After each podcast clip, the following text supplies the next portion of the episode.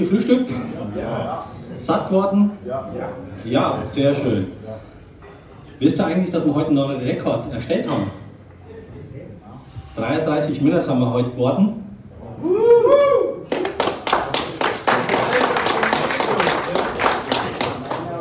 Es ist aber auch einfach, einen Rekord aufzustellen, wenn es das erste Mal ist. Also von dem her erwarte ich das nächste Mal, dass wir mehr Leid werden, äh, mehr Männer werden. Aber es freut mich, dass ihr wirklich aus nah und fern hierher gefahren seid, gekommen seid.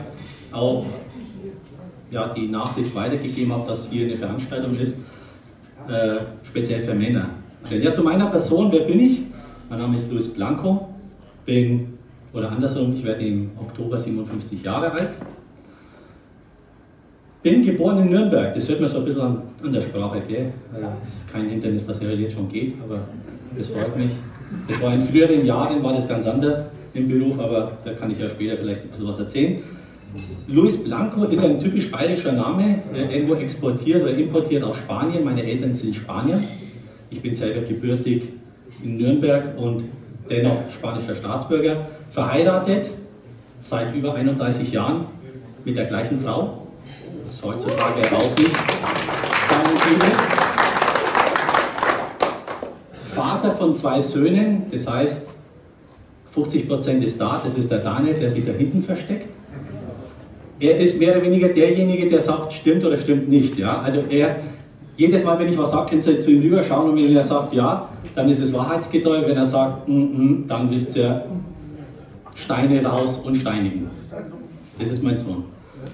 Dann habe ich drei wunderschöne Enkeltöchter. Ähm, und seit dem 1.7. bin ich im Vorruhestand. Deswegen war auch in der Einladung drin gestanden, ehemaliger Investmentbanker. Wenn ich Investmentbanker vor einigen Jahren gesagt hätte, dann hätte man mich gesteinigt, weil wir Investmentbanker ja für vieles äh, schuldig waren oder für viel Chaos gesorgt haben. Aber ich war wie kann es anders sein, ein guter Investmentbanker, behaupte ich einmal. Ja, wie war meine Kindheit, damit ihr so ein bisschen einordnen kann, ja, wie geht es in einem spanischen Familienhaus katholisch geprägt zu? Ich bin als dritter, drittes Kind auf die Welt gekommen und meine Eltern haben immer gesagt, ich bin ein Unfallkind. Klar, als kleines Kind, Unfallkind, was heißt das? No? Äh, irgendwann, wenn ich, wie ich dann etwas älter geworden bin und dann verstanden habe, was mit Bienchen und Blümchen zu tun hat, dann habe ich so ein bisschen verstanden, was das bedeutet. Und das hat so in mir so ein bisschen was bewirkt, was mich dann über viele, viele Jahrzehnte begleitet hat. Ich bin an und für sich ja, glücklich aufgewachsen, weil wenn du mich gefragt hättest, so mit vier, fünf Jahren, fehlt dir etwas, hätte ich gesagt, na, ich habe einen Papa, ich habe Mama, ich habe eine ältere Schwester, ich habe einen älteren Bruder, mir fehlt ja nichts. Was ich aber erst äh, mit der Zeit festgestellt habe über die vielen Jahre war, dass ich doch sehr einsam aufgewachsen bin. Ich möchte beispielsweise an einem Beispiel bringen, meinen ersten richtigen Freund, also nicht jetzt Schule, Kindergarten und so weiter, den hatte ich erst mit 14 Jahren. Weil meine Eltern nicht wollten, dass ich auf der Straße spiele. Die hatten immer Angst, dass mir was passieren kann, wenn Papa und Mama nicht dabei sind. Das hat aber auch dazu geführt, dadurch, dass meine beiden Eltern berufstätig waren und meine zwei älteren Geschwister früher außer Haus gegangen sind, dass letztendlich ich dann in den Schulferien einfach zu Hause geblieben bin, meistens bis 16 Uhr alleine. Und ja, damals war nicht so das Fernsehen wie heute, du schaltest zu jeder Tages- und Nachtzeit an und da läuft was, sondern du hattest dann irgendwie bis 15 Uhr so einen Flimmerkasten, wo nur weiß-grau irgendwas geflimmert ist. Und es war auch nicht spannend, sich das stundenlang anzuschauen, also von dem her kann der eine oder andere bei durch das Nicken merke ich, kann der eine oder andere das dann auch aus seiner Zeit in der Form feststellen. Ähm, damit ihr seht, was das in mir bewirkt hat, und zwar, ich habe beispielsweise eine Zeit lang Bananen gegessen, das habt ihr bestimmt gemacht, aber dazu einen scharfen Senf dazu genommen. Äh, also Schubeck, Alfred Schubeck würde das vielleicht verkaufen als irgendwie Rarität oder eine Köstlichkeit. Das war aber so ein bisschen mein Ausdruck, der innerliche, dass mir irgendwas gefehlt hat. Meine Eltern haben es nicht erkannt, ja, haben ja auch vielleicht nicht das Auge dafür gehabt. So beispielsweise solche Dinge, oder ich habe beispielsweise dann auch literweise Milch getrunken, weil ich das im Fernsehen mal gesehen habe und da habe ich jemanden gesehen, der hat äh, Eier zur Milch reingetan. Das habe ich mal literweise reingetrunken und habe mir gedacht, okay, wenn es schön macht, schauen wir mal. Ähm, das sind so die Dinge, die mir letztendlich meine Kindheit geprägt haben und was hat es aus mich gemacht? Wenn du mich jetzt fragen würdest, wie war ich früher? Kein netter Mensch. Kein netter Mensch. Daniel, du kannst es bezeugen. Das ist jetzt der Zeitpunkt, wo du mal nicken musst. ähm, ich sage euch noch, was, was, was, was mich damals eben ausgezeichnet hat oder was mich, wo ich mich selber eben so titulieren würde, dass ich kein netter Mensch bin. Habe ich jemals Gott gesucht? An für sich nicht wirklich. Ich, ich, für mich war das immer nur lästig. Mein Bruder ist jeden Sonntag in die spanische Kirche gegangen. Ich wollte sonntags ausschlafen. Er hat mich da jedes Mal mitgeschleppt. Ich habe nichts verstanden. Also das, was der, der Pfarrer davon erzählt hat, jahrelang habe ich nicht verstanden. Vielleicht wollte ich es auch nicht verstehen, aber es war auch nicht der richtige Zeitpunkt. Ja, mein Titel heißt Mein langer Weg zum Glück. Und wenn man jetzt das definieren möchte, was heißt jetzt langer Weg, fängt es mit dieser Geschichte hier an. Mit diesem Buch, die Bibel. Hat der eine oder andere auch. Seht, dass es schon ein bisschen so gebraucht ist. Da sind also ein paar Blätter drin. Ähm, wenn man sich das mal so anschaut, dann seht ihr das. Ein, sehr viele Stellen geklebt. Sieht aus wie mein Gesetzbuch. Ja, könnte man meinen, dass es wie ein Gesetzbuch ausschaut, also sehr geklebt. Ich habe ungefähr 13 Filzstifte, also diese Filzstifte verbraucht, um das zu markieren. Aber die, das Nette daran ist, diese Bibel hat mir ein Rechtsanwalt geschenkt. 1991. Und zwar kam es zu der Situation, dass ich äh, Ende 91 den Arbeitgeber gewechselt habe und ich war ja ein jähzorniger, rachsüchtiger Mensch. Wie du mir, so ich dir. Ne? Eine Wange hältst du, dann halte ich die andere Wange und und und. Zahn um Zahn, Auge um Auge und so weiter. Und ich war da ziemlich rachsüchtig und habe mich da mehr oder weniger in einer Aktion dann verabschiedet, die meinem alten Arbeitgeber nicht so ganz gefallen hat. Und wie war seine, ja, nach dem Motto, was du siehst, wirst du ernten, na, kennen wir.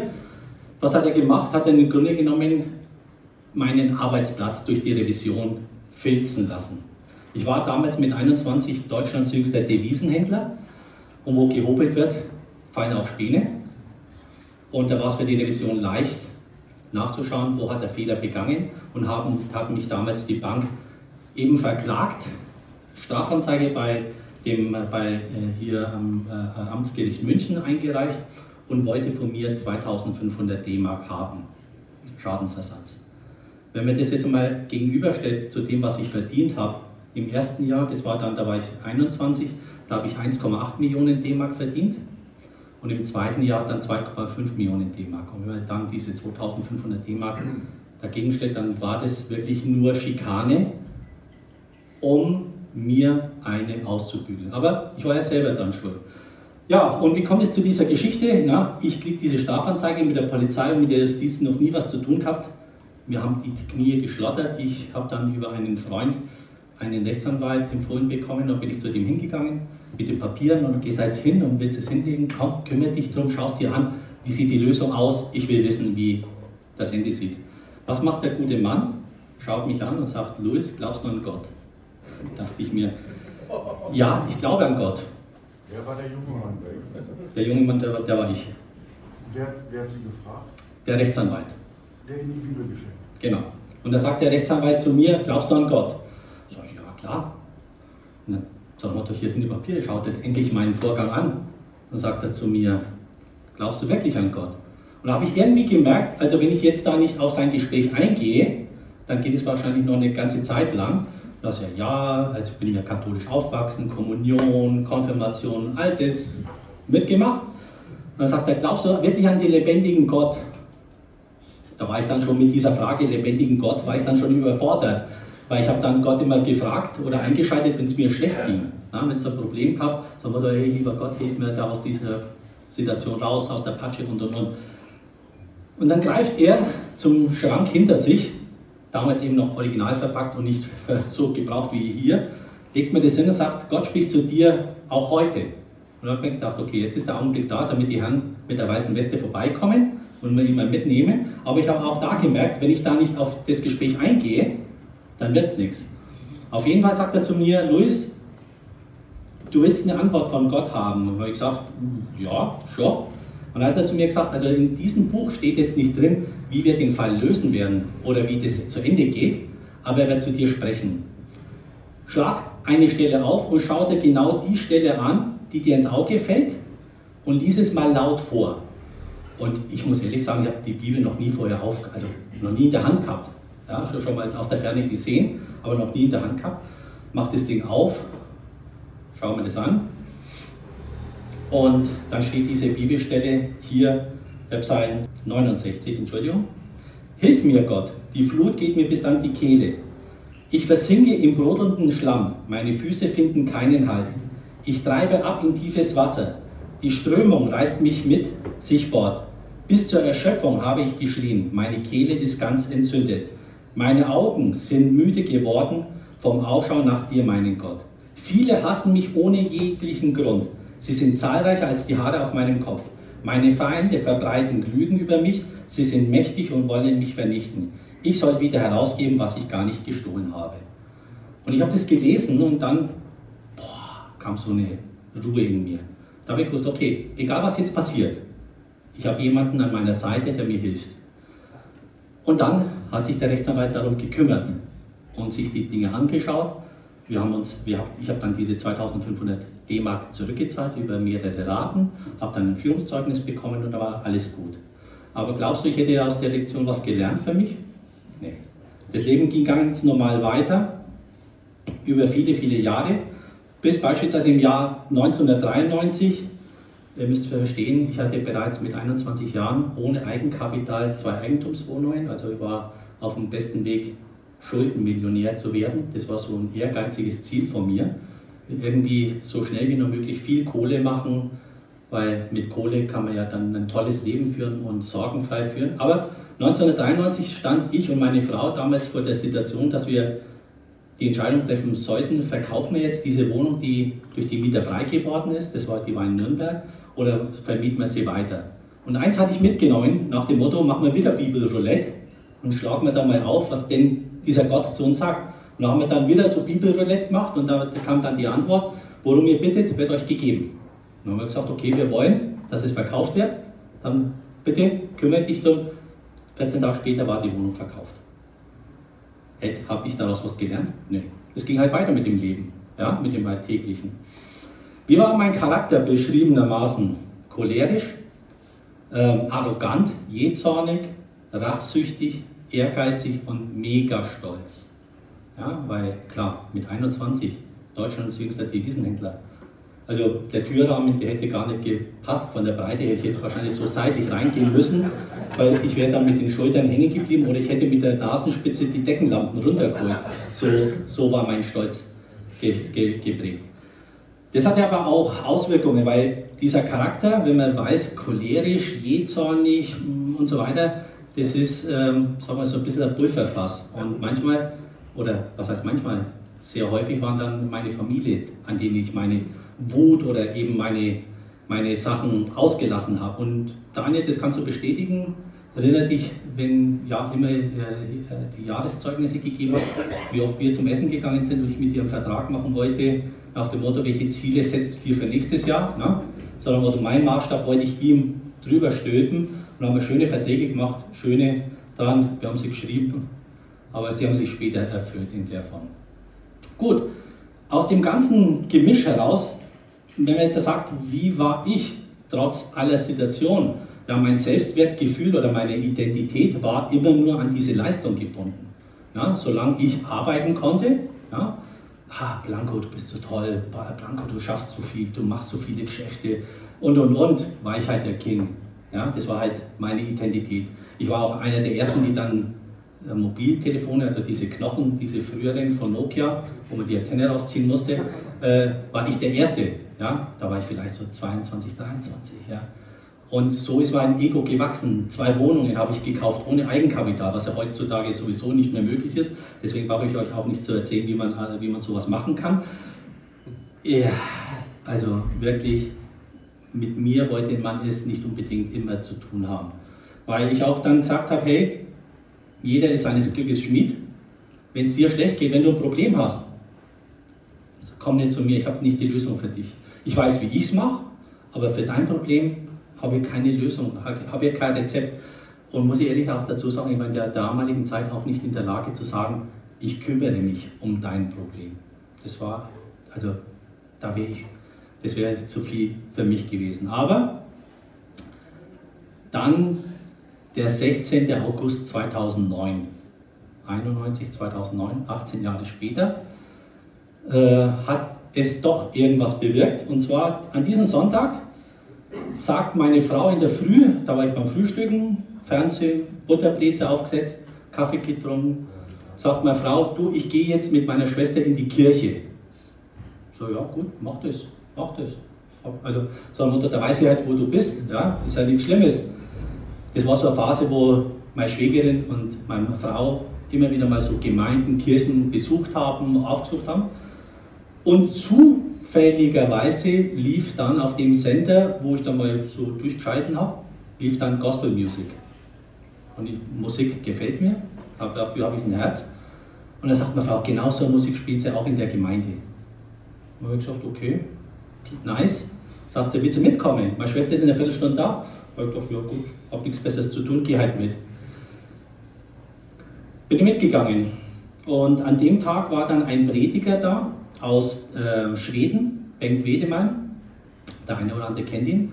Und er hat eine Geschichte erzählt. Und das war für mich damals so toll, weil er es auf Englisch gesagt hat, also Englisch gesprochen und das wurde ins Deutsche übersetzt. Also das, was ich nicht auf Englisch verstanden habe, kam dann in der deutschen Übersetzung.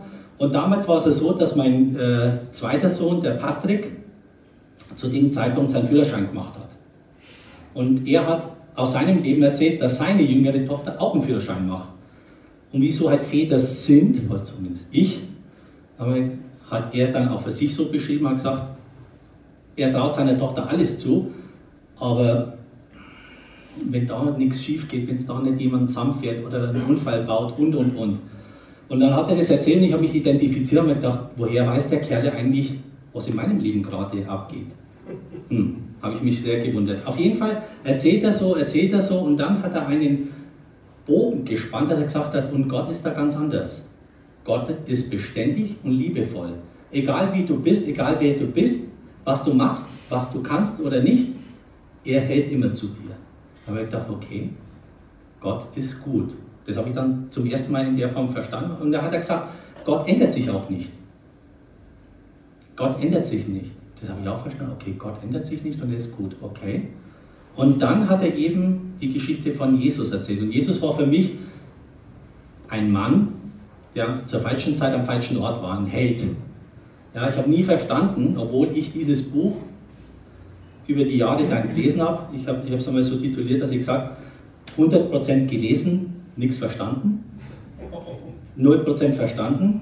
Ähm, und da hat er dann die Geschichte von Jesus erzählt, dass Jesus eben für meine Verfehlungen, für die Dinge, die ich falsch gemacht habe, in meinem ganzen Leben ans Kreuz gegangen ist, dass er für mich gestorben ist. Und da habe ich so richtig gemerkt, wie hier innen im Herzen irgendwas nach mir gerufen hat. Und da habe ich gedacht, wow, jetzt habe ich es verstanden. Also so viele Jahre in eine Kirche gegangen, nie was verstanden. Das ganze Buch gelesen, von hinten bis vorn, selbst die Offenbarung, die mich damals sehr äh, mit diesem Unverständnis sehr abgeschrocken hat. Und dann sagte er etwas, was ich in der Form noch nie gemerkt habe oder gesehen oder gehört hatte. Sagte, hast du einmal eine Entscheidung für Jesus Christus getroffen? Und dann hat er da ein paar Bibelstellen aufgezeigt. Also das ist nicht irgendwas so aus seinem Hirngespinst, sondern dass es wirklich fundiert war, weil du konntest mir nur was verkaufen, wenn ich es verstanden habe. Also das, das so bloß auf deine hübschen Augen hinzusagen, mache ich, wäre ich eher der falsche Typ gewesen. Gut, jetzt sagt er, sagt er, hast du schon mal die Entscheidung für Jesus Christus getroffen? Da habe ich gedacht, das, das heute, heute ist es soweit. Dann sagt er, okay, macht die Augen zu, senkt eure Köpfe und hebt den Arm, damit ich weiß, für wen ich bete. Ich hier, ne, heb die Hand hoch, die Übersetzerin übersetzt es auf Deutsch und in dem Moment sagt er, nee, wisst ihr was, ich will euch persönlich kennenlernen. Und ich war so dort und habe gedacht, Scheibenkleister, haben das die anderen 500 Leute auch gesehen, dass ich meine Hand oben habe? Äh, wieso tust du deine Hand als erster drauf? Na gut, Sie hat es dann wieder übersetzt. Meine Frau wusste gar nicht, um was es, also worum es ihr ging. Ich habe sie gepackt und gesagt, mitgehangen, mitgefangen und bin mit ihr dann vorgegangen. Auf dem Weg nach vorne, auf dem Weg nach vorne, sehe ich in erster Reihe sitzt der Geschäftsführer einer meiner Kunden. Und dann denke ich mir, um Gottes Willen, hoffentlich sieht er mich und erkennt er mich nicht, dass ich es bin. Was für ein Blödsinn. Weil wenn ich dort bin und er auch dort, also eine Gesinnung. Aber damit er sieht, wie der Mensch manchmal denkt und ja, und ich, und ich bin, vorgegangen, so nach dem Motto, ja, okay, da bin ich, ja, schön die breite Schulter hingestellt, dass er mich nicht sieht. Ja, und dann sagt er halt, hey, äh, sprecht's mir nach. Und dann haben wir das auch gemacht. Dann hat er uns gratuliert, hat er uns umarmt. Und ab dem Tag ging es dann Schlag auf Schlag. 16. August. Zu dem Zeitpunkt waren wir dabei, auch eine zweite Wohnung, also die zweite Wohnung in Nürnberg zu verkaufen. Gleiche Situation, kein Mieter, jetzt verkaufen oder vermieten. Was war denn in 2008, 2009? Investmentbanker, Finanzmarktkrise. Das war nicht der gute Zeitpunkt, um eine Immobilie zu verkaufen, aber wir haben es dennoch versucht. Wir haben es dennoch versucht. Das war am Sonntag, diese Lebensübergabe in der Form und am Mittwoch ruft mich die Maklerin an, total entsetzt, sagt der Blanco, wir haben einen Käufer gefunden. Also so ein Motto, als ob das, nie, das, das Außergewöhnlichste wäre. Ja, also die war total entsetzt und ich gesagt, das ist doch schön, wunderbar. Zack, ein paar Tage später vom Notar den Verkauf vorgenommen. Ich sage immer, an dem Zeitpunkt oder an dem Tag wusste Gott, Jesus Christus, ganz genau, dass er mich abholen musste. Weil was dann danach gekommen ist, ich weiß nicht, ob ich das in einer anderen Verfassung oder in einer anderen Form und Art und Weise hätte überleben können. Überleben können in der Hinsicht, dass ich richtige Entscheidungen getroffen hätte. Ich sage auch immer wieder, ich wüsste nicht, ob ich mit der gleichen Frau noch verheiratet wäre. Ja? Ob ich nicht eventuell zur Flasche gegriffen hätte. Warum sage ich das? Weil 16. August die Lebensübergabe am 1.9. verstirbt mein Vater. Mein Vater hieß Jesus, ist in Spanien ein sehr geläufiger Name. Und was war er vom Beruf? Zimmermann. Ja, und dann hat mein, ist mein Vater verstorben, mit dem ich nicht unbedingt ein sehr gutes Verhältnis hatte, weil ihr wisst ja noch, so Unfallkind. Mein Vater war auch, auch aus der Generation Männer, die nicht unbedingt ihre Gefühle zeigen konnten. Ich habe ja immer versucht, Vollgas zu geben, immer durch höher, weiter und so weiter mich zu präsentieren. Aber er war jetzt nicht der Typ, der dann einen genommen hat, gesagt hey, ich bin stolz auf dich, komm her, lass dich mal vom Papa drücken. Ja? Oder am Vatertag, selbst am Vatertag oder solche Sachen. Ganz kühl, ja, hm, Bussi hier, Bussi da und das war's dann. Und das war für mich ein Punkt, wie ich dann nach Spanien geflogen bin. Ja, Papa ist gestorben. Und? Also keine Trauer, gar nichts. Erst wie ich drunten war, hat mir der Herr gezeigt, dass ich mit meiner Einstellung, mit meiner Sichtweise an für sich falsch gelegen war. Ich habe immer nur aus meinem Blickwinkel alles betrachtet. Ich habe nie betrachtet, was hat mir mein Vater eigentlich mitgegeben. Mein Vater hat mir mitgegeben, die Menschen so zu respektieren, wie sie sind. Ob der jetzt, was weiß ich, einen Anzug hat mit, mit Krawatte oder, oder einer ist, der auf der Straße liegt, der hat mir immer gezeigt, respektiert den Menschen so, wie er ist. Ja? Und, und gib dich auch mit ihm ab. Und diese Dinge hat er mir dann in dieser Phase, an diesem Tag, am 2. September dann gezeigt. Und zwar habe ich dann plötzlich festgestellt, bei der Beerdigung, da waren ja hunderte von Leuten da. Nach dem Motto, wenn das wirklich so ein schlechter Mensch gewesen wäre, wie ich gedacht habe, wieso sind so viele Leute da? Wieso war er so beliebt? Und das hat mich dann wirklich so eine Wende, also wie wenn du die Münze plötzlich drehst und feststellst, hoppala, auf der Rückseite ist ja auch noch was drauf.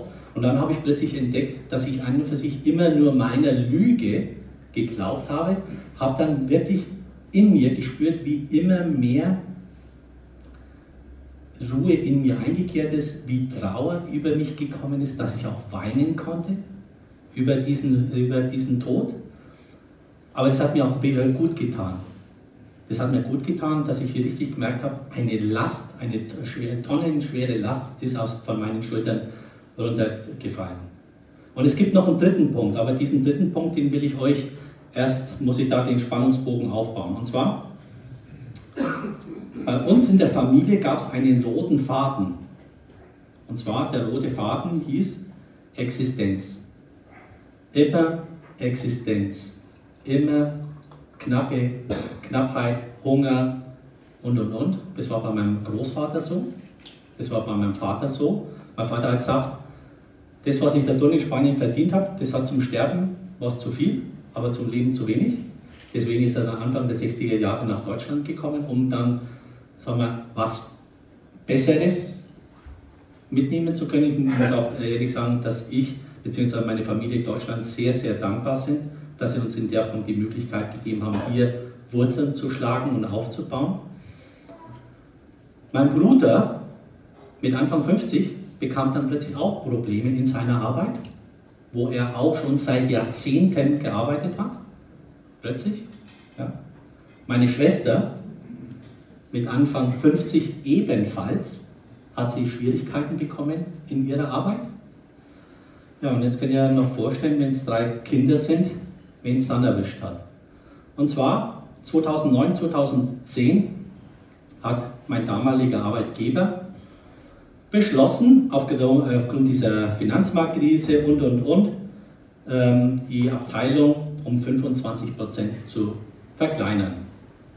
Jetzt habe ich mir gedacht, okay, ich bin schon seit 19 Jahren dabei, mich wird es nicht treffen, weil es sind ja noch genügend junge Leute da, die nicht verheiratet sind, ungebunden und und und, also die, die kann es eher treffen.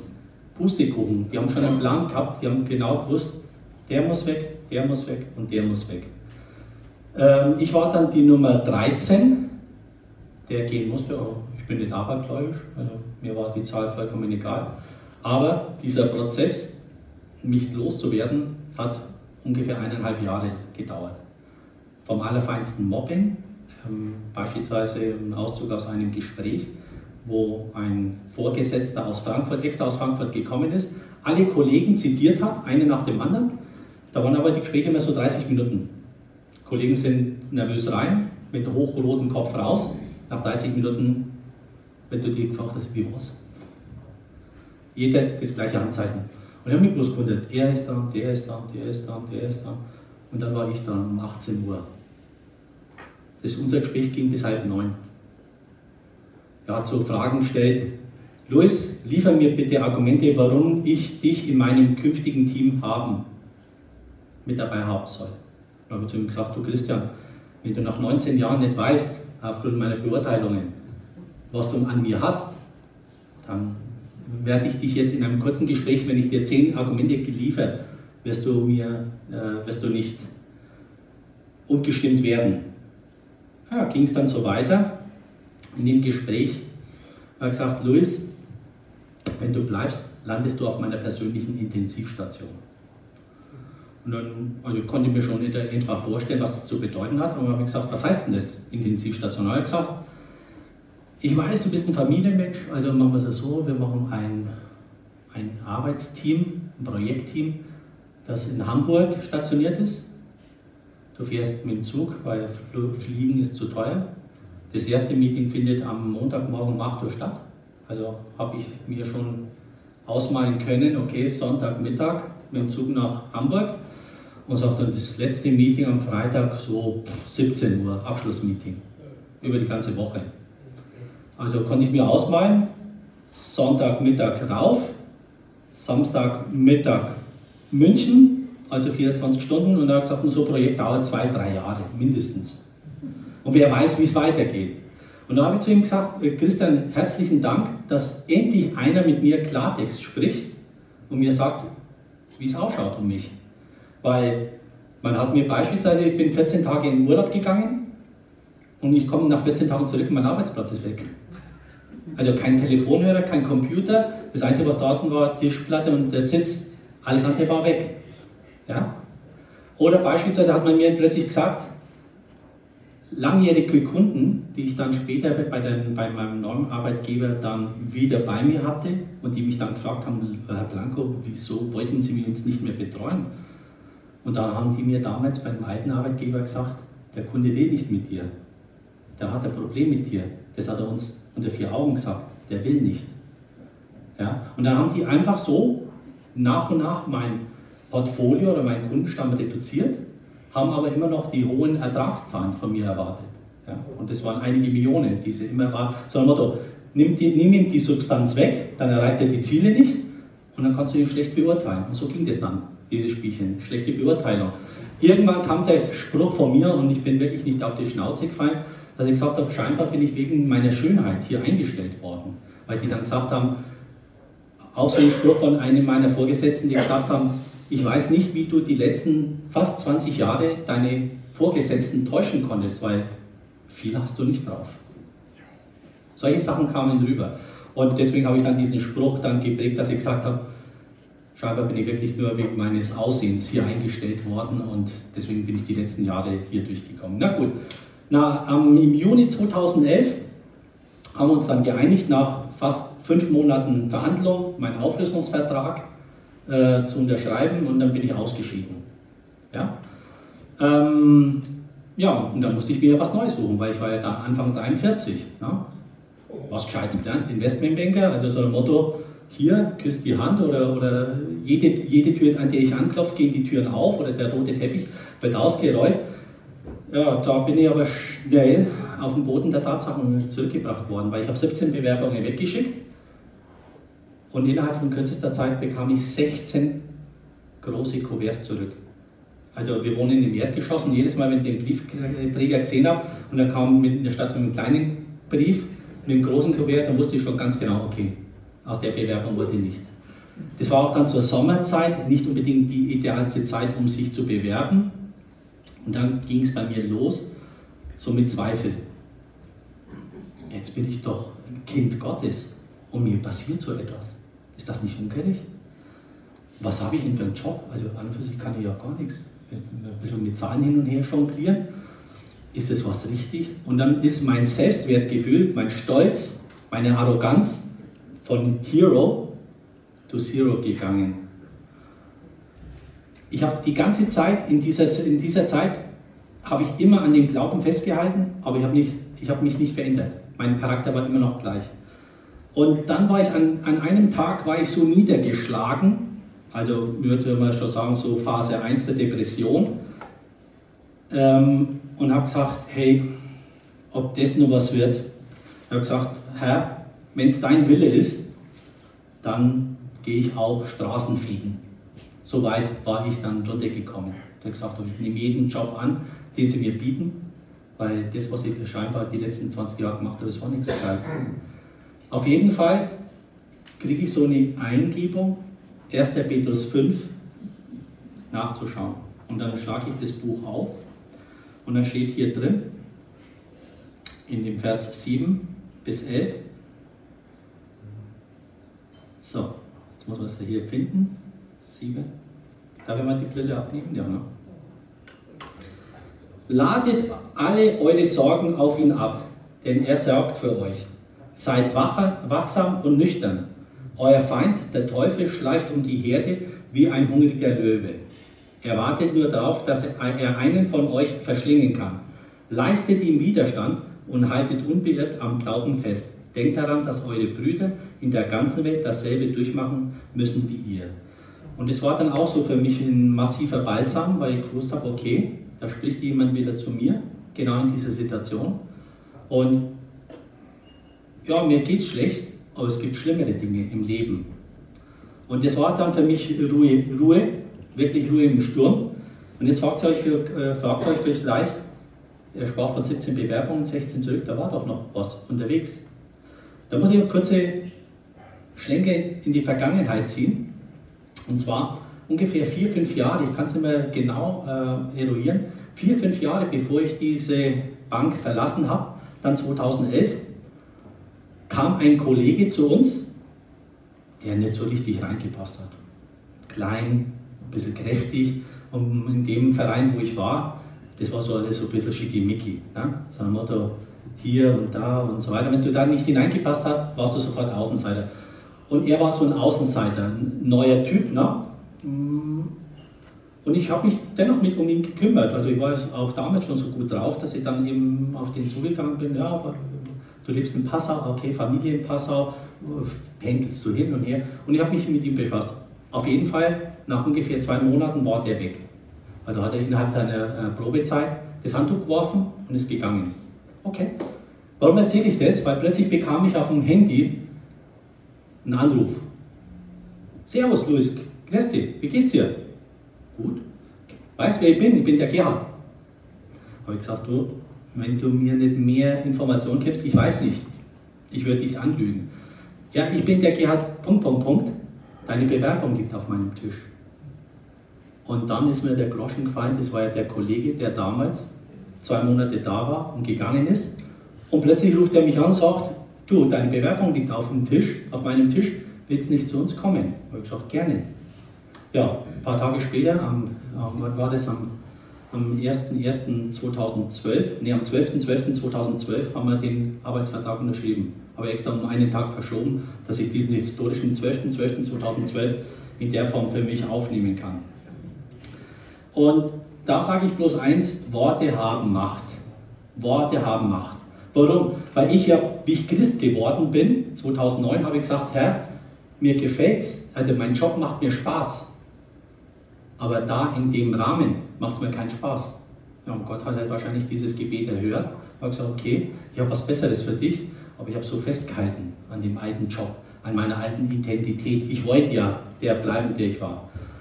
Ähm, das hat mir dann weitergebracht und dann haben sich solche Dinge dann äh, mit der Zeit kristallisiert, wo ich dann auch gesagt habe, auch ein Hamsterrad sieht von innen aus wie eine Karriereleiter. Ja, du gibst Gas, Gas, Gas, Gas, Gas und denkst äh, schneller, schneller, schneller, schneller, aber du kommst keinen Millimeter weiter. Ich will jetzt nicht sagen, dass wir faul sein sollen oder keine Ziele haben sollen. Auf gar keinen Fall. Ziele sollen wir haben, wir sollen auch ehrgeizig sein, bloß die Frage ist, machen wir es aus unserem Fleisch, also aus unserem Wille, oder sagen wir, Herr, was hast du mit mir vor? Zeig du mir deine Wege, die du mit mir vorhast. Die Frage, die sich mir immer wieder stellen, die Frage möchte ich auch euch weitergeben, ist, was hast du eigentlich für ein Gottesbild? Was hast du für ein Gottesbild? Ein alter Mann, gebrechlicher alter Mann, der jähzornig ist, der schlecht gelaunt ist, der immer nur wartet, dass du was falsch machst und draufknallt. Ich sage da eins, mach dir mal Gedanken über dein Leben und frage mal nach, was hindert dich eigentlich, dein Leben wirklich zu genießen, in vollen Zügen zu genießen. Auch, wovor läufst du weg?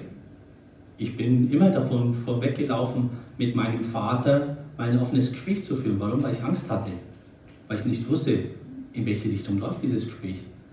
Ja? Gibt es vielleicht sogar einen Familienstreit oder wird es schlimmer? Davon bin, davor bin ich äh, geflüchtet.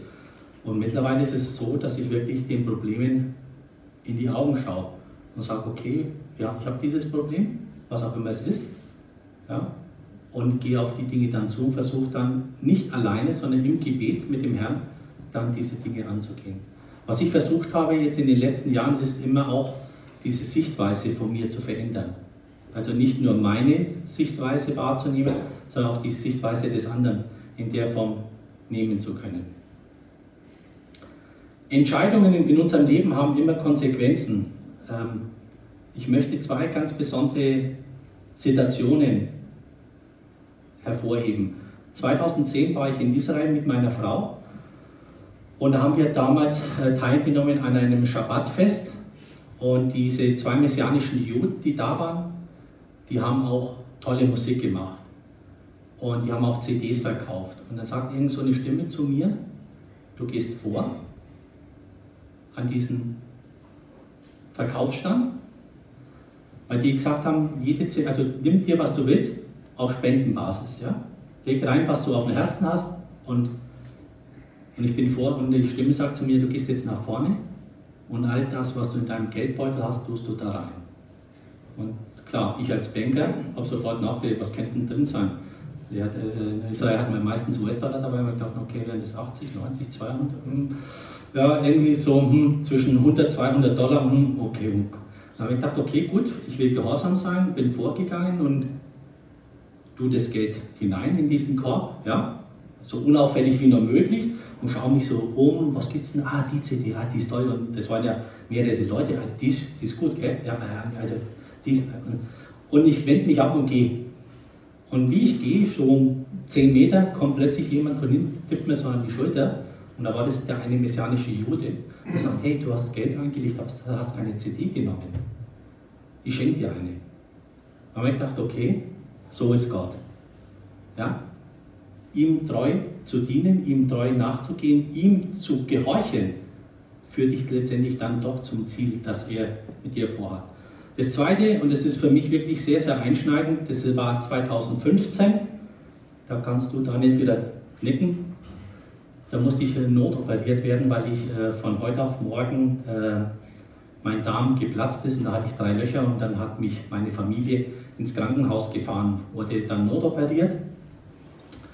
Und in dem auf, Aufwachraum nach der OP ähm, war hinter der Gardine jemand, wo, du, wo ich schon gesehen habe, also ich hatte meine Brille nicht an und wenn ich meine Brille nicht anhabe, dann sehe ich halt nur Formen, manche Formen dünner, manche Formen breiter, das kann ich schon erkennen.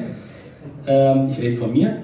Äh, und ich sah bloß eine Gardine und habe gesehen, sehr viel Apparatur und piep, piep, piep, piep und da ein Schlauch und da und jenes und habe gemerkt, dem geht es wirklich SCH. Dem geht es wirklich schlecht. Ich bin immer wieder eingenickt, immer wieder aufgewacht und irgendwas in mir hat gesagt, sprich ihn an und erzähl ihm von Jesus. Und ich dachte, ey, ich will mich nur ausruhen, ich will mich nur erholen und wach werden. Und ich habe gemerkt, dieser Druck in mir, positiver Druck, wurde immer größer. Sprich ihn an, sprich ihn an, sprich ihn an. Okay, gut, ich ziehe die Gardine weg, sage, mein Name ist Luis Blanco, ich glaube an den lebendigen Gott und ich soll Ihnen von Jesus Christus erzählen. Und sagt der zu mir, ja, erzählen Sie. Und dann habe ich weiter erzählt, wie ich früher war, wie ich früher drauf war und was Gott in meinem Leben gemacht hat und dass ich vor vielen Jahren mal die bewusste Entscheidung getroffen habe, mein Leben Jesus zu geben. Und dann habe ich gesagt, und ich habe so den Eindruck, dass sie das auch nötig hätten. Sollen wir es zusammen machen? Sagt er, ja, mach mal. Dann habe ich ihm die Worte vorgesagt, er hat es nachgesprochen. Ich habe nie seine Augen gesehen, weil er zu weit weg war, um ihn wirklich haargestochen und scharf zu sehen. Er hat sein Leben Jesus gegeben. Ein paar Minuten später kam der Arzt und der Arzt sagt zu ihm, die Unterhaltung habe ich mitbekommen, die restlichen Stunden ihres Lebens werden sie nicht mehr leiden. Wir werden ihnen so viel Schmerzmittel geben, dass sie nicht leiden werden, dass dieser Krebs, der, die Metastasen, die sich über den ganzen Körper ausgebreitet haben, sie werden nicht ersticken, sie werden einschlafen und aus ist. Und dann hat er gesagt, ja, dann soll es so sein. Und dann später kam ein Freund von ihm und dann sagt, er, sagt der Sterbende zu ihm, mir ist ein Engel begegnet.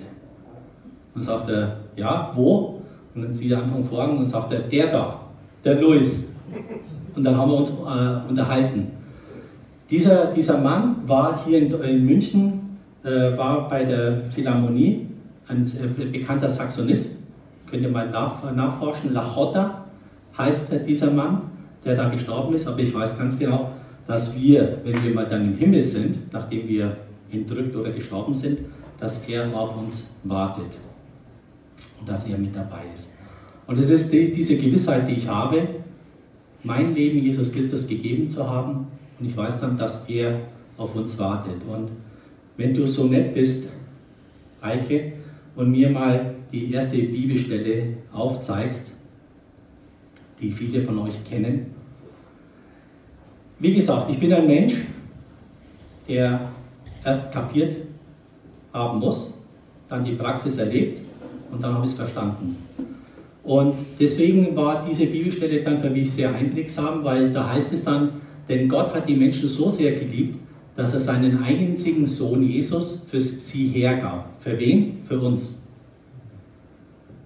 Jeder, der an ihn glaubt, du kannst das Wort auch äh, ersetzen durch Vertrauen, jeder, der ihm vertraut, wird nicht zugrunde gehen, sondern das ewige Leben haben. Punkt 1.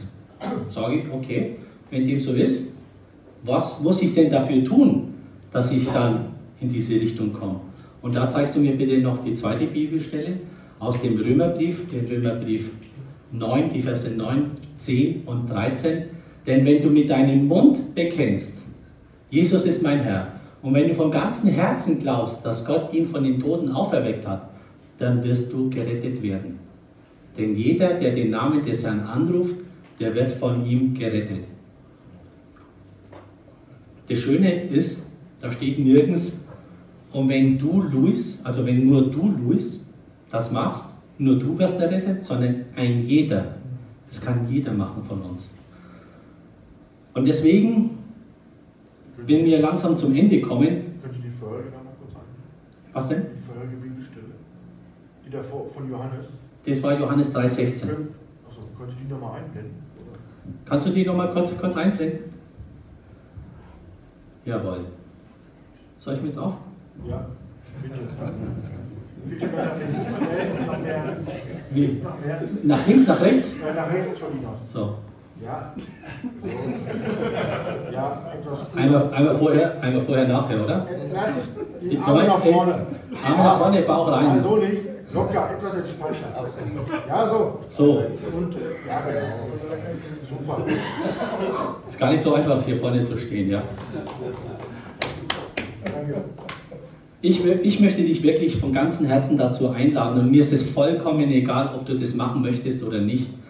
Da geht es jetzt ja nicht um eine Ego-Liste, die ich führe, wo ich sage, mit einem Strich drauf oder sowas, sondern es ist eine Entscheidung für dich, für dein Leben. Und ich würde dich wirklich einladen, diese Entscheidung, die ich 2009 für mein Leben getroffen habe, und ich muss ehrlich sagen, ich habe 43 Jahre lang ohne Gott gelebt und es waren 43 verlorene Jahre. Auch wenn ich dahin meine Frau, meine Kinder und und und, ja, alles bekommen habe, aber es waren 43 schreckliche Jahre im Nachhinein betrachtet. Und wenn man anschaut, was danach gekommen ist und was danach gekommen ist und wie das, also die Jahre danach, das war nicht immer ein Zuckerschlecken. Und da waren viele Herausforderungen dabei, ja, gesundheitlich und und und, aber wir haben immer eine Zuversicht gehabt. Wir haben gewusst, okay, es wird passieren, weil im, in der Bibel, in diesem Buch steht geschrieben, das. Und auf das haben wir uns berufen. Und ich möchte dich einladen, wenn du möchtest, ein Gebet mir nachzusprechen. Das, was wir als Lebensübergabe machen, also wie es hier geschrieben steht, also mit dem Mund bekennst, mit dem Herzen glaubst und und und. Wenn du, mir das, wenn du das mit mir nachsprechen möchtest, dann würde ich dich dazu einladen. Viele von euch haben es schon hinter sich oder haben das schon in der Form bewusst gemacht. Und ich würde einfach vorschlagen, dass wir die Augen schließen, vielleicht den Kopf ein bisschen senken und wir werden es zusammen beten. Und wenn das für dich das erste Mal ist und du wirklich davon überzeugt bist, dann würde ich dich bitten, mir vielleicht ein kurzes Handzeichen zu geben, damit ich weiß, für wen wir das dann beten, damit wir das gemeinsam machen. Jesus, ich brauche dich. Jesus, ich brauche dich. Ich habe bisher ohne dich gelebt. Ich habe bisher ohne dich gelebt. Bitte vergib mir. Bitte vergib mir. Danke, dass du am Kreuz Danke, dass du am Kreuz für meine Schuld gestorben bist für meine Schuld gestorben bist und so den Weg zu Gott und so den Segen zu Gott für mich frei gemacht hast. für mich frei gemacht Ich gebe dir meine Schuld Ich gebe dir meine Schuld und nehme dich als mein Retter an. und nehme dich als mein Werde du Herr über mein Leben. Werde du Herr über mein Leben. Und wir beenden wir jedes Gebet mit einem kräftigen Amen. Für all diejenigen, die das zum ersten Mal gebetet haben, die können später zu mir kommen. Ich habe ein kleines Geschenk vorbereitet und dann würde ich das dann euch geben. Ich hatte auch versprochen, euch die Möglichkeit zu geben, mir Fragen zu stellen.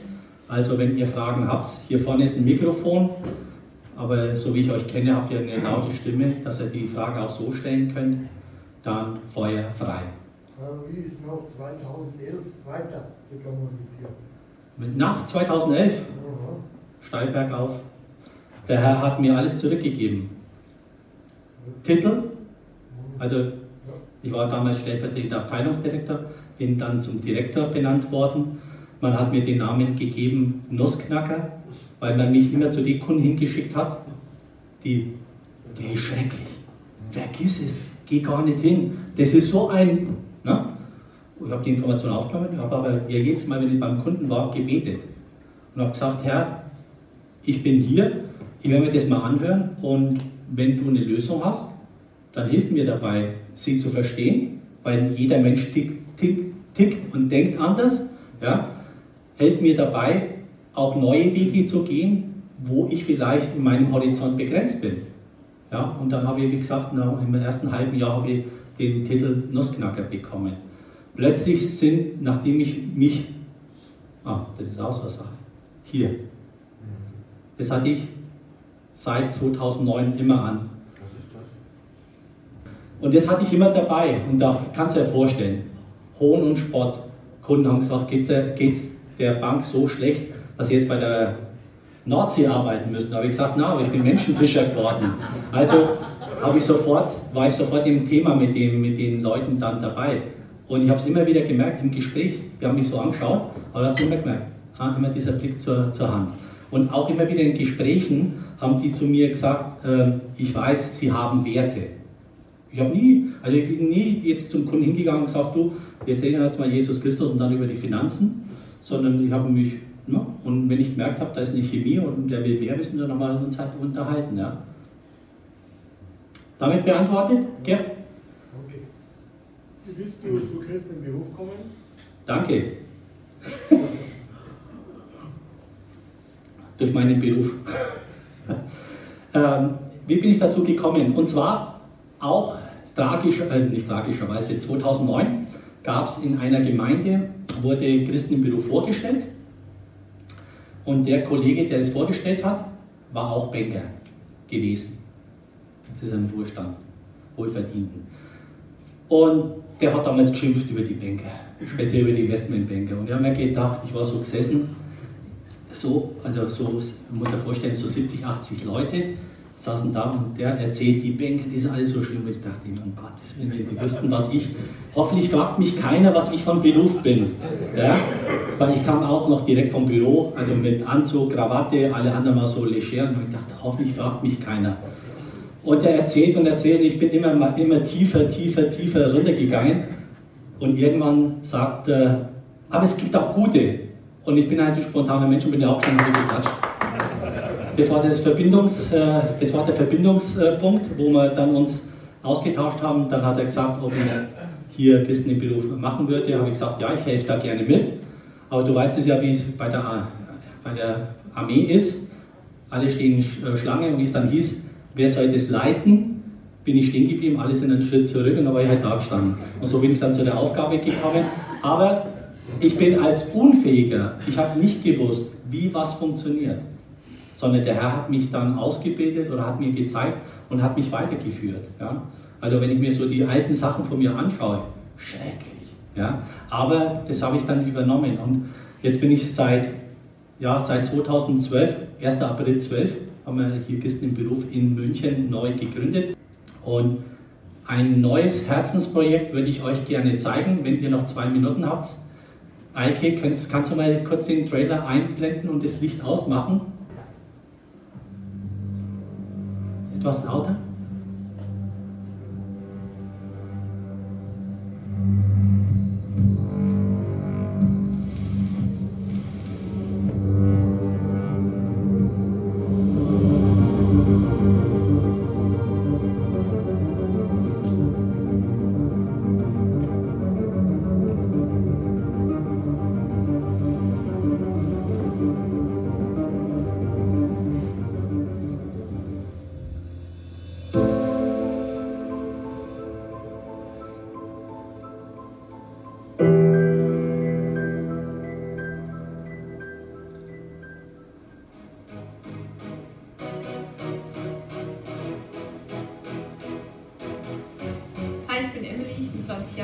Nassim Mandela. Bin bei Young Generation. Hi, ich bin der Justin, bin 28 Jahre alt.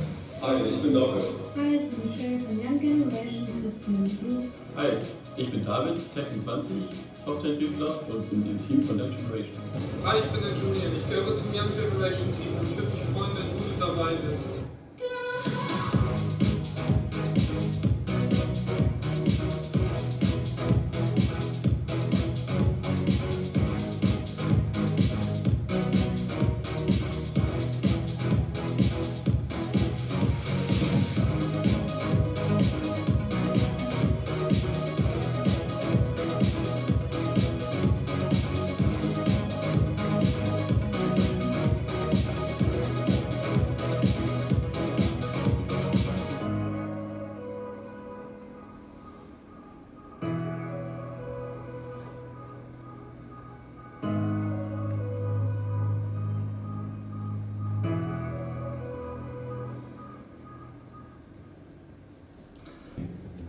sage ich euch herzlichen Dank, dass ihr so geduldig wart und auch meine Zeitüberziehung.